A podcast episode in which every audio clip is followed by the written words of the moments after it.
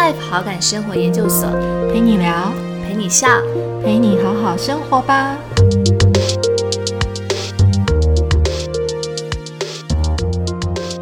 欢迎大家来到 Better Life 好感生活研究所，我是伟平，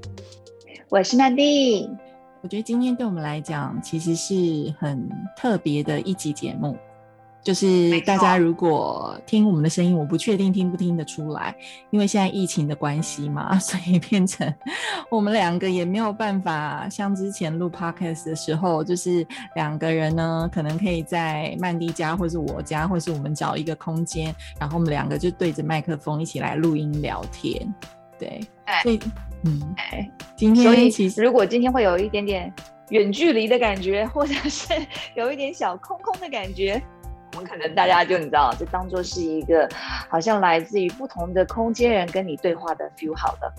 对，但我们其实花了很多时间去测试这个录音的部分，就呃至少希望大家可以听得清楚。对，所以呢，今天我们其实对我来讲是很特别的一集的节目，就是我们两个是远端 远距，为了保持。彼此的一个身体健康的安全，所以我们在各自的家中跟空间里面 跟大家来聊聊天、说说话。对，是没错。尤其现在，我觉得 stay home 这件事情是应该是全民运动了。对，所以我们就好好的待在家，然后用看用什么样的方式最适合的方式。可以来去呈现我们这一集的节目，这样子。对，我觉得其实就是这个疫情给了我们很多的学习跟考验。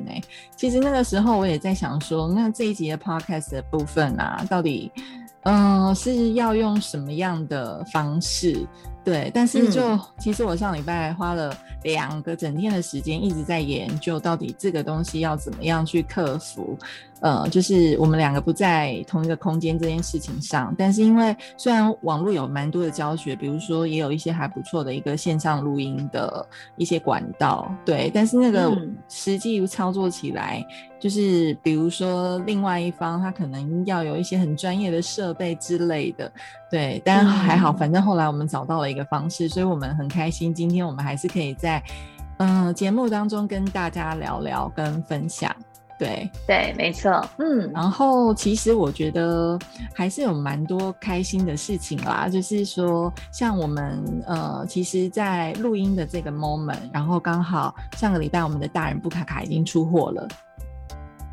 对，没错，出货了，是超开心的，那真的是一件很开心的事情，因为。因为疫情当中真的太多的变化，然后包含就是我们其实很担心印刷厂的一个工作的流程，或者是我们也很担心说，因为可能出货啊，会不会有一些状况？对，那还好，就是前一阵子真的是每天每天这样子去沟通去盯，然后所以我觉得对我来讲很开心的事情是。嗯，终于在上个礼拜出货，然后就是也陆陆续续看到有蛮多朋友跟我们一起分享，就是哎，他们已经收到比贝特大人布卡卡的一些心情啊，甚至是就是这个商品在他们家，就是呃，他跟他相处的一个开箱照的一个状况。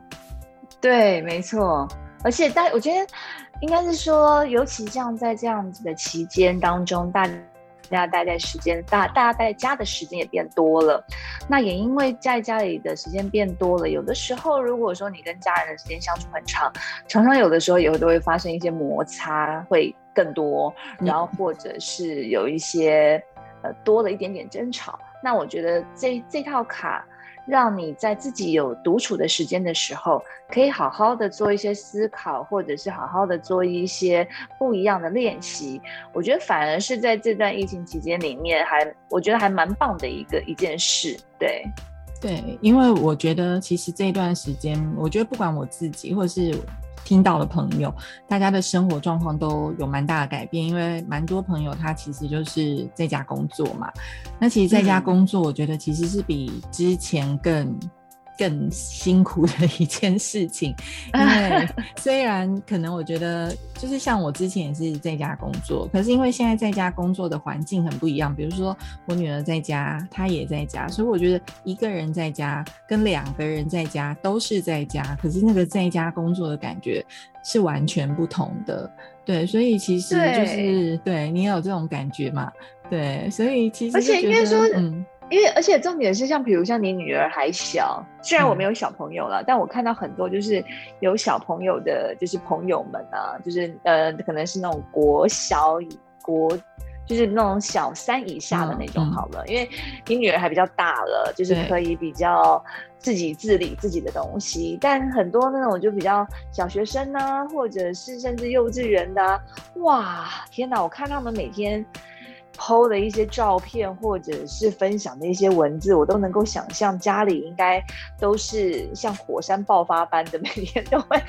不断的上演。不同的剧嘛，对，因为我觉得大家都辛苦，其实不只是大人辛苦，小朋友也很辛苦。就是小朋友，嗯，对，小朋友要去应付那么多的工具，然后你知道，我昨天看到就是在一个网络学习平台，然后就有一个妈妈分享她的小孩，因为她本来就觉得说，哎，其实不是就是在家里你就上课比较轻松嘛，结果那个妈妈后来发现，她儿子光是上网就是。去上课的平台，可能就有七八个哎，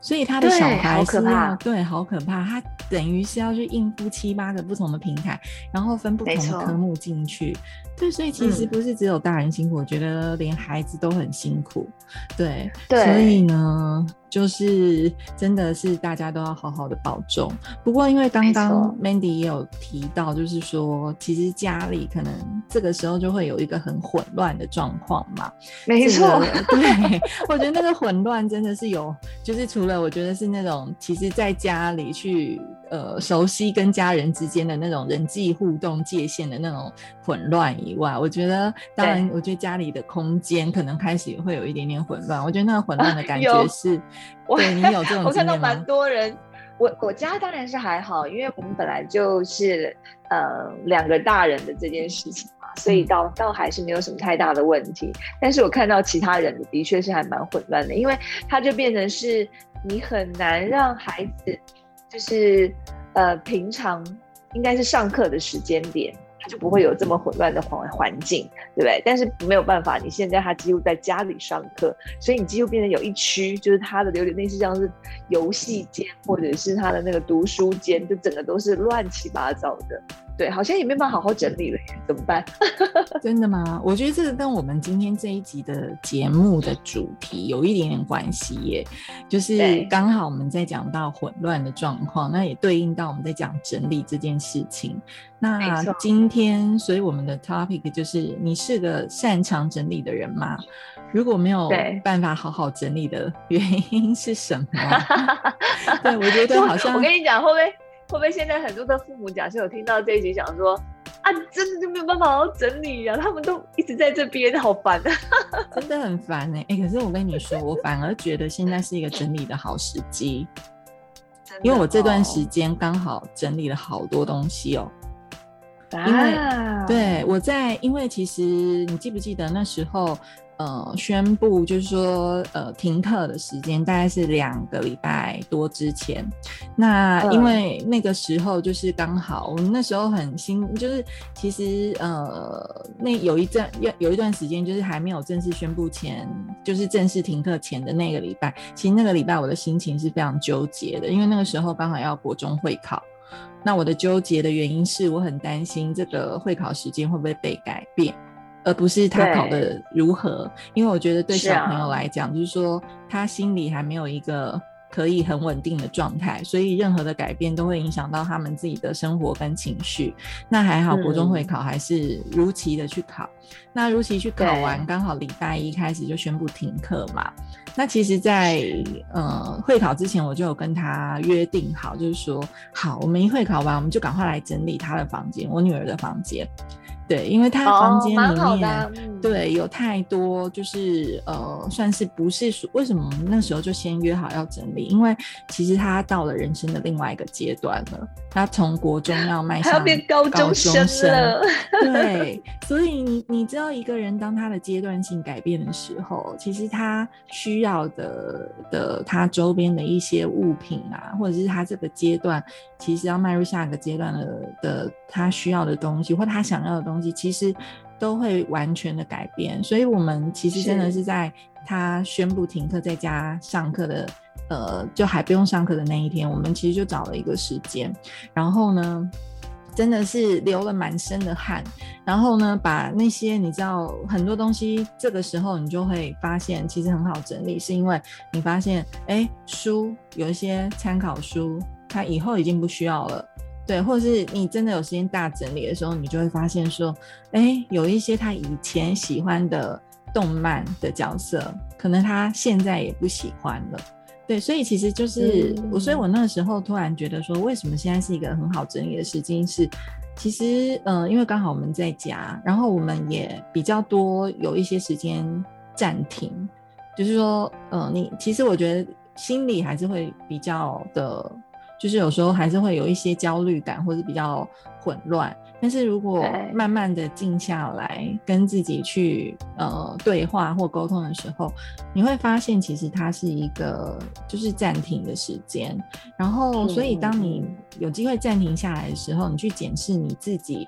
现在的生活的状况，然后跟实际呃你你居住的一个空间跟环境，你会发现说，其实好像嗯你会很更清楚知道自己要什么，所以你。其实有时候反而在整理这件事情上，我觉得会是相对容易的。对，那所以，但当然，我觉得那个就是在一个，呃，它相对比较没有办，呃，比较不比较不受太多外物干扰的状况之下。对，对，是没错。对，他就。它就比较可以，因为像呃，我刚刚讲到，就是说，当然可能分不同不同的类型的呃家庭的状况，或者是说它是呃有不同的成员在家里的部分。但如果说假设今天是相对自己比较能够不用再去就是管太多，比如像小孩，就是很小的小孩的啊。或者是其他的人事物的时候，这段期间当然我觉得是蛮蛮好的一段好好整理自己的时候了。不管是自自己的呃时间也好，或者是自己的空间也好，都是一个很好整理的时候。对对，因为其实除了他的房间以外，其实我把。我自己在客厅的书柜，然后还有包含可能就连我床下面有那个床下很大的置物空间，还有厨房，嗯，其实基本上我都每一次，我就当那个那一个那一段时间，我大概每天就整理一个大的区域，然后就把东西处理掉。然后因为我觉得已经现在整个状况有时候就是非常的混乱，所以我反而觉得对我来讲。趁这个时候把很多东西都去做整理的时候，我反而会觉得比较心安，然后心里就会觉得更清爽。对，这个是我最近的一个状况。那当然蛮好的，嗯，对。但是当然就是说，也有蛮多人就是说，因为我们的主题是说，如果没有办法好好整理的原因是什么嘛？对，那就是刚刚 Mandy 其实也有提到，有一些可能是说小朋友还小。对，或者说其实真的没有时间，蛮多人其实都有这样的一个状况的。就像很多之前，其实呃呃之前也有遇到，因为我有一些整理师的朋友，然后他们其实之前也有提到，有时候他们去帮忙做整理的时候，比如说是家里面刚好他是刚出生有一个小 baby。对，就真的那应该超级混乱的吧？对他真的是没有办法，就是真的是可以 这样好好去整理，他就会是一个过渡的阶段，需要人家去帮忙。那其实，嗯，因为我自己有去上就是呃 Jalo 的课程，就是他跟整理有关，就是生活规划术，就是 Life Organizer。那其实他在这边呢，他们有一个很好玩的一个测验。它的好巧嗯。对，有一个测验里面呐、其实它是在有一本叫做《好感生活规划教科书》，是他们在嗯日本，就是这个 JALO 的呃生活规划生活规划师协会，他们其实在日本有呃出了一本这样的书，那这本书其实也有翻译到台湾，它叫《好感生活规划教科书》。对，那它其实在里嗯。面呢、它就有去透过测验的方式，然后去呃把它就是说无法整理的原因，然后有五个类型，然后他有把它条列哦整理出来。我觉得做一个嗯那种测验的分类也蛮有趣的。对，只是说这个测验的话，现在可能比较没有办法让他做，但他那五个原因，我觉得可以跟大家分享一下。对，然后我看看嗯大家是不是类似这样的一个类型。就第一个叫做念旧执着型，啊，你就是啊，你不是念念旧执着型的那一种吗？对，东西没有办法丢掉。对，就是我，我是那种念旧执着型的人呢、就是我以前更是，现在好一点。像我我自己很标准的一个部分，就是我像比如说相片这种，我很难丢。就是我我我我觉得那个对我来讲有很多珍贵的回忆。对，所以我我就是相片的确是很难啦，我觉得，对，然后像毕竟相片上面有人呢、嗯，对，相片上面有人，然后你知道吗？像我最近这几天我们不是在整理吗？我也发嗯现，其实我我以前有一些，就是比如说以前的名片簿我也还留着，但是我我这次把它丢了，因为我突然发现，嗯，那些都过去了。对，没错对，，但是我以前是留着的，我丢不太掉。就是对于就是比如说留哦着干嘛？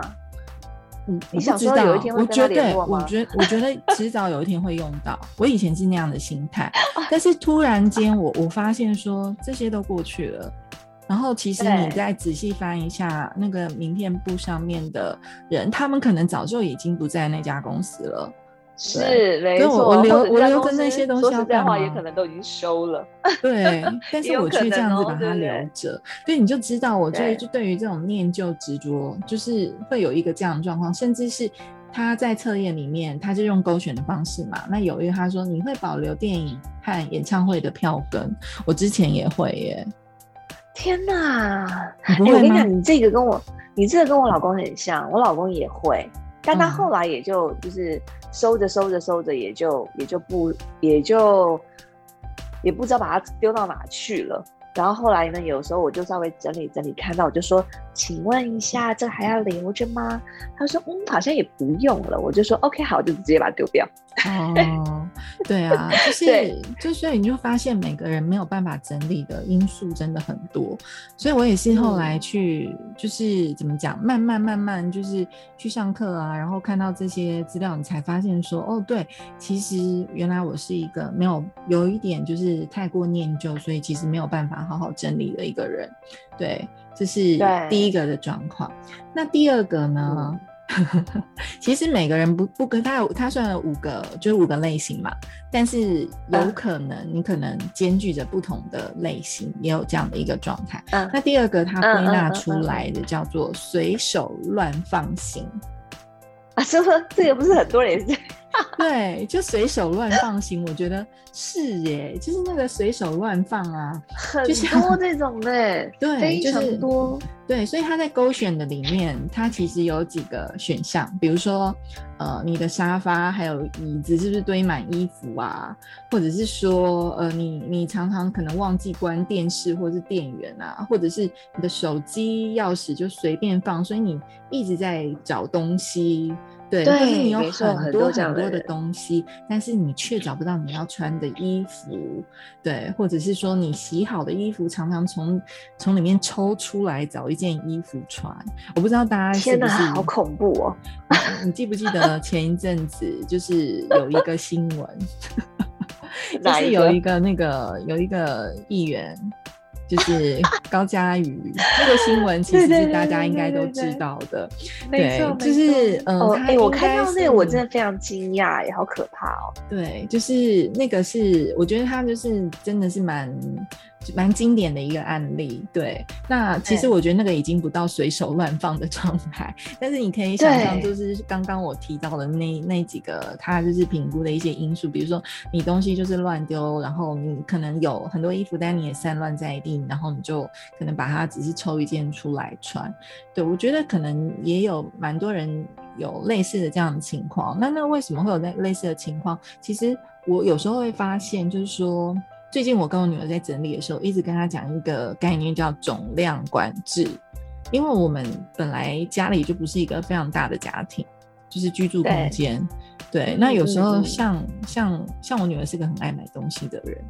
对，但现在、哦对，所以他所以他就是怎么说？但他不是随手乱放钱，他可能是另外一个状况，就是太太爱买东西的那个那种状态。但是我就跟他讲一个概念，就是说，其实我们很多的资源都是有限的，就是比如说我的金钱也是有限的，我的时间也是有限的，好，我的空间也是有限的。那嗯今天你要买东西的时候，你真的要去想一下。以前我也没有这样想，其实以前我就是看了喜欢我就买。可是现在我在买东西的时候，当这个东西进到我家里来，我就会去想一下，我真的需要吗？再来，我要放哪？我有没有地方放？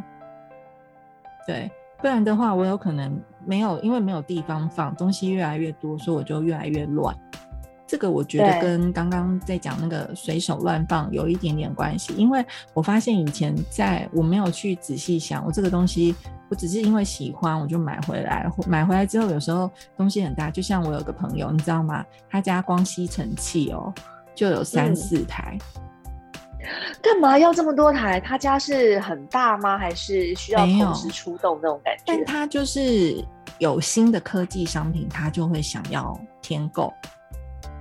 就比如说，哦，我觉得这个这种状态是不是某种程度其实也跟呃，我觉得跟心理也有点关系。就像之前不是有一本一本书，然后后来翻拍成电影，就是那个什么购物有没有？嗯，购物狂的那个，你记得吗？就是一个女哦生，她就是嗯很喜欢买各式各样的东西，但她其实可能根本不需要，但她就是会一直想买，一直想买，一直想买。在某种嗯程度，我觉得跟心理上面也有一点点相关。当然，那个可能会造成她很想要购买这个东西的影响的呃的因素可能有很多，但我觉得有时候是从心理的出发点去告诉自己说，我这个一定要买到这种，比如最新科技的或者什么，我都一定要买，或者是最新出的包包或什么，我都一定要买到。但其实好像也不一定要需要到这么多的东西。对，所以刚刚我们刚刚第二个讲的是随手乱放嘛，所以我们刚刚其实已经讨论到，我们其实有不管就是像刚刚我我说我女儿很就很爱买动漫，或是说我我说有我有个朋友，他就是也是很爱买 就是最新科技的商品，他们可能就比较类似，就是整理没有办法好好整理，他们比较像是那种总之买买买的购物狂型。对，就是有一种这样子的一个，有一个这样的一个类型，就是说，对，所以所以其实这样这样的人，他可能会有一些消费的冲动，对，或者是说，或者是说，就是别人别人跟他说，哎，这个给你的时候，他也会不假思索的收下，对，或者是。他也会超爱一些新奇的非卖品啊，或者是去追福袋啊，很爱卖，很爱逛那种杂货店或百元商店，或者是遇到特卖会的时候呢，他就会囤积大量的卫生纸。哇，对，比如说这个状况。哎、我我跟你讲，但卫生纸这个这个议题呢，嗯之前在就是反正疫情期间也是造成很大的轰动。对，就是蛮多人，因为因为我觉得那个也是一种安全感的追求啦。有时候，比如说刚刚我们讲的是那种遇到新东西他很爱买，但是像卫生纸，因为它这个是民生必须，可是我说有时候大家可能是因为没有安全感，然后所以其实就会变成呃就囤了一大堆东西回来。可是其实家里真的有这有这样的空间可以放吗？就是，嗯所以像现在我其实也没有，就是说去就家里够用就好了。我家里会有一些备用就够用，就是我我会有一个空间专门放卫生纸的，你把它当成是一个小小小区域放卫生纸的概念。也许它就是两个牌架，但是就对错对我就是在那边，那不够我就去补那个牌架，我不会超过说为了去不够用，然后买更多放在它的旁边。就是现在我比较会是用空间的概念去看，我我有多少空间可以放多少东西，然后去买多少东西这样的概念来做。我觉得这样子是很对的啊，就是它就会是，嗯，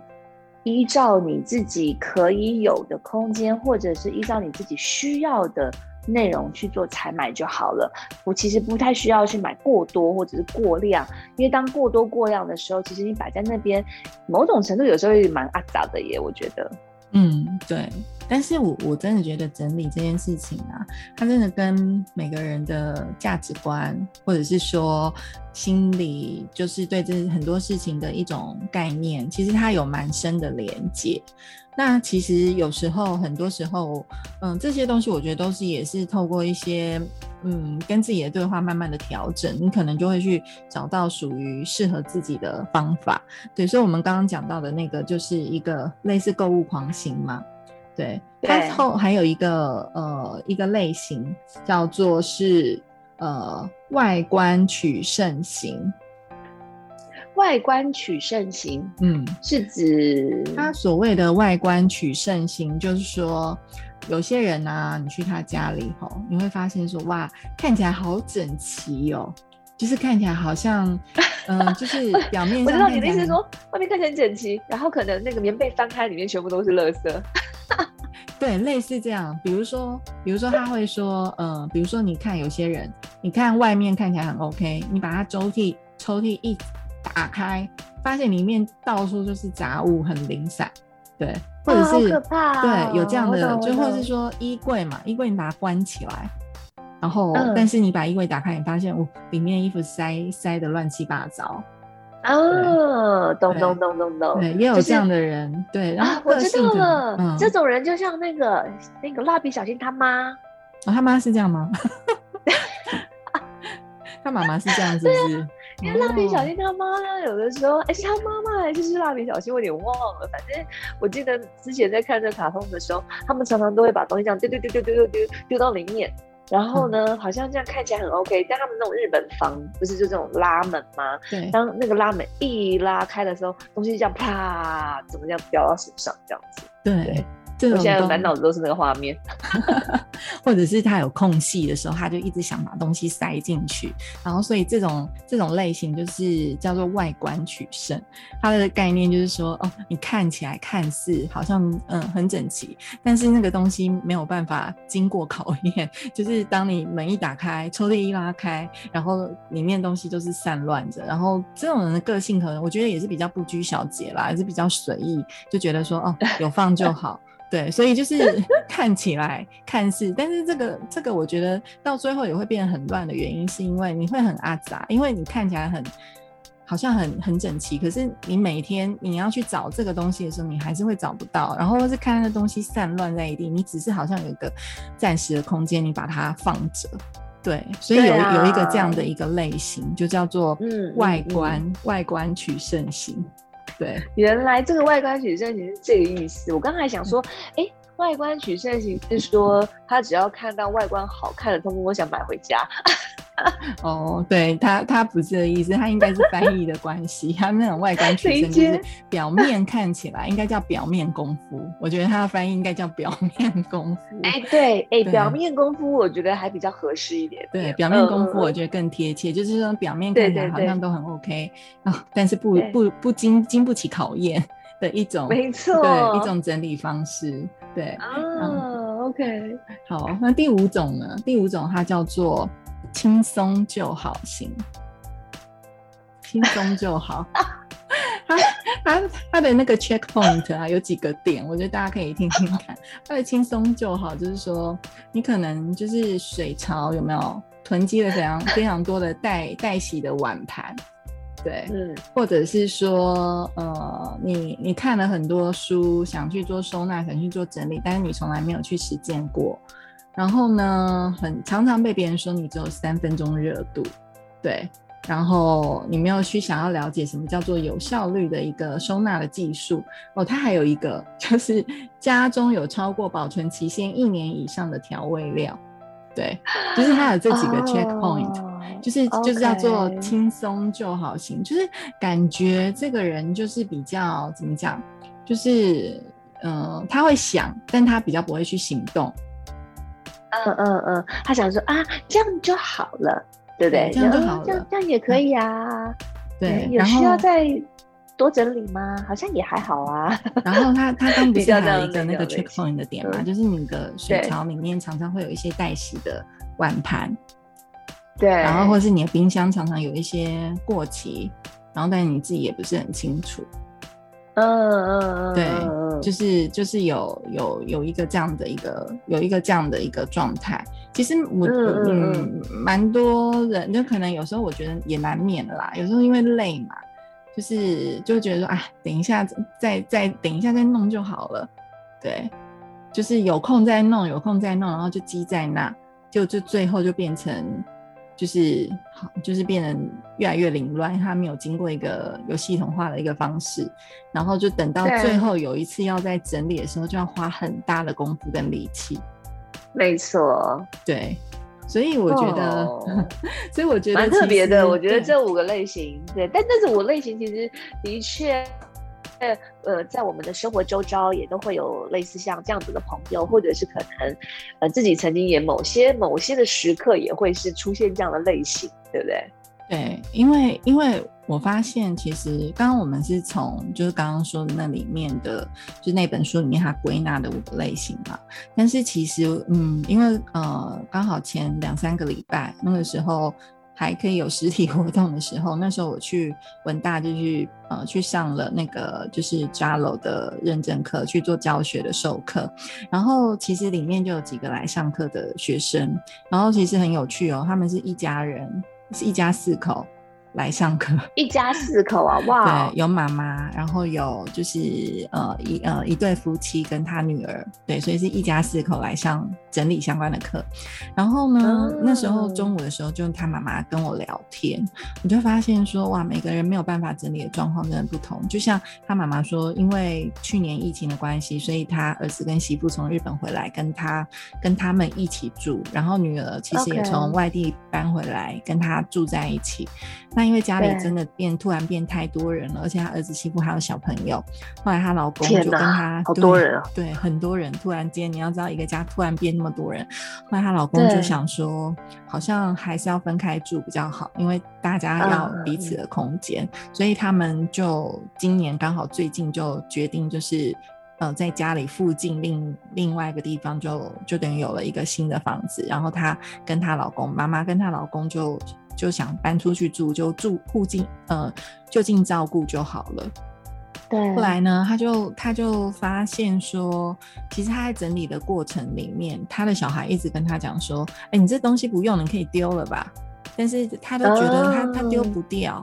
因为他他觉得说我这东西是很好的东西啊，而且他说他有时候要送给他小孩，他小孩也不接受，他其实为了这件事情，其实心里有难过了一阵子，对。哦，真的，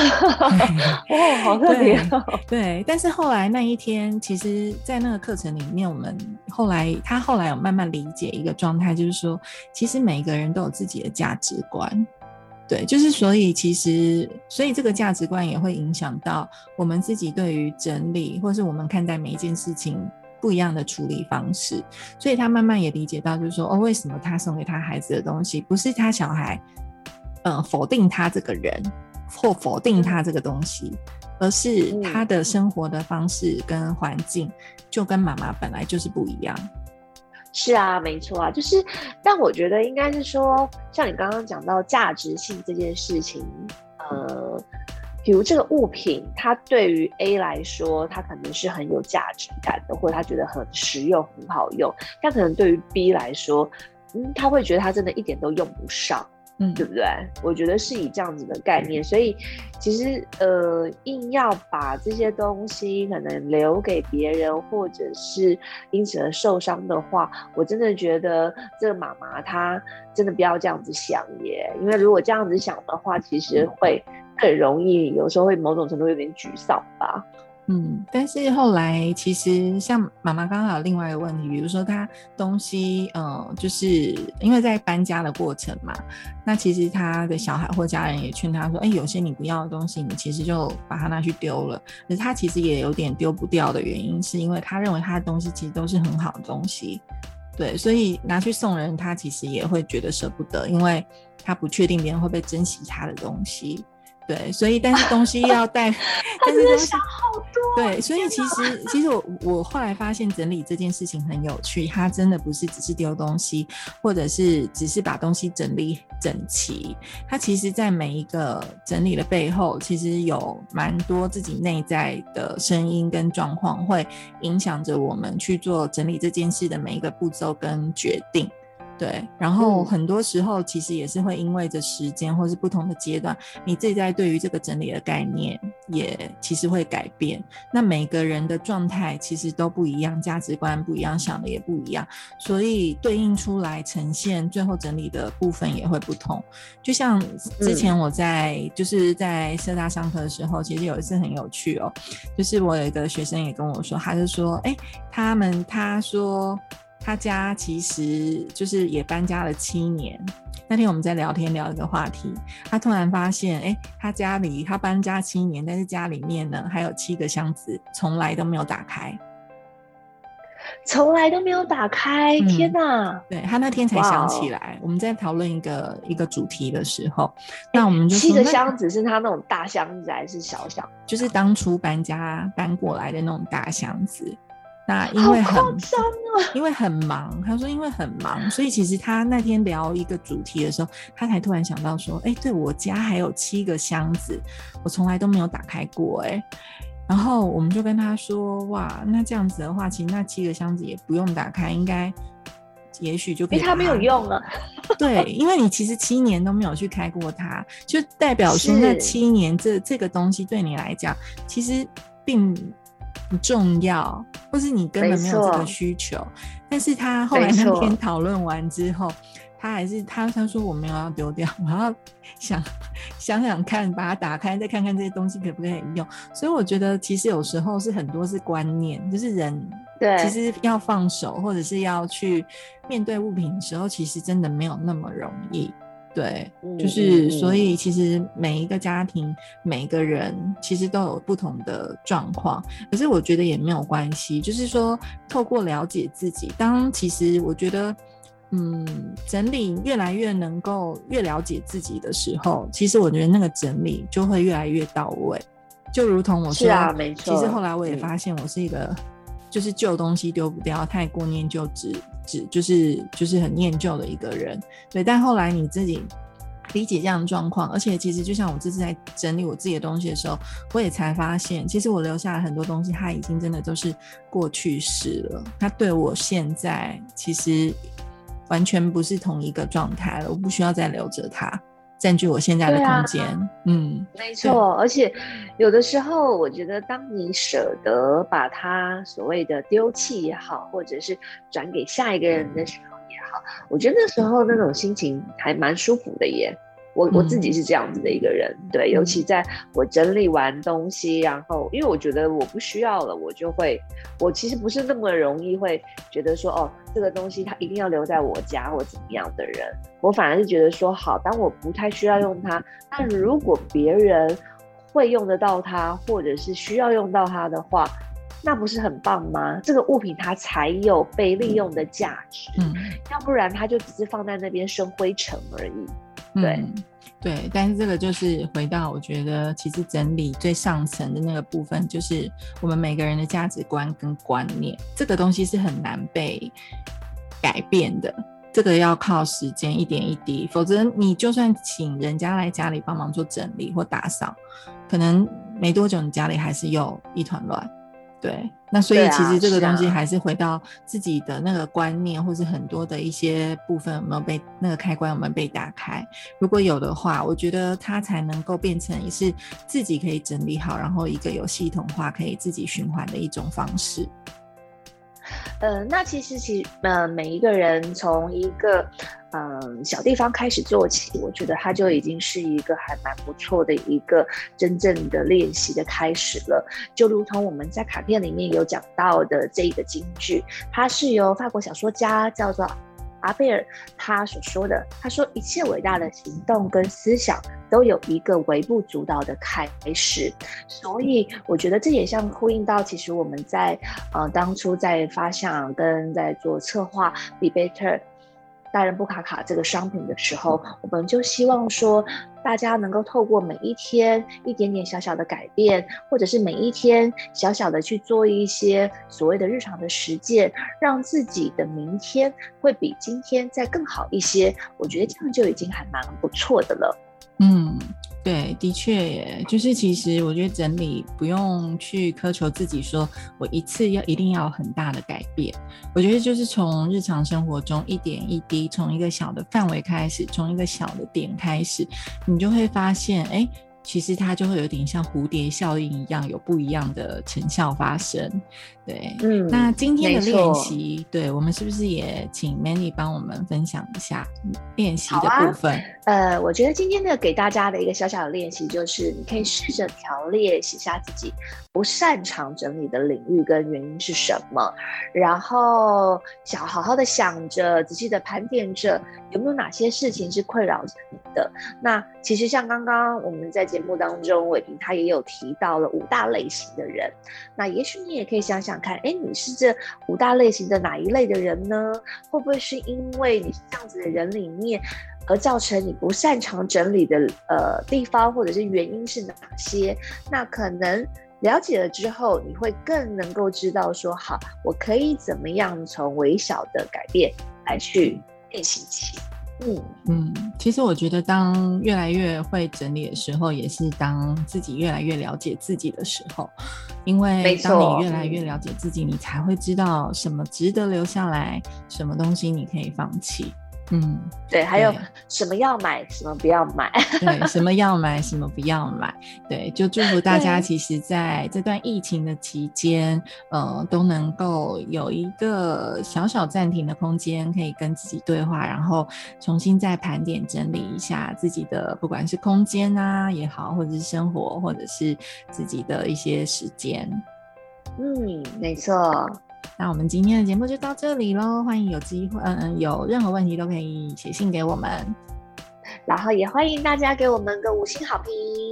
好，那我们下次见喽，下次见，拜拜，拜拜。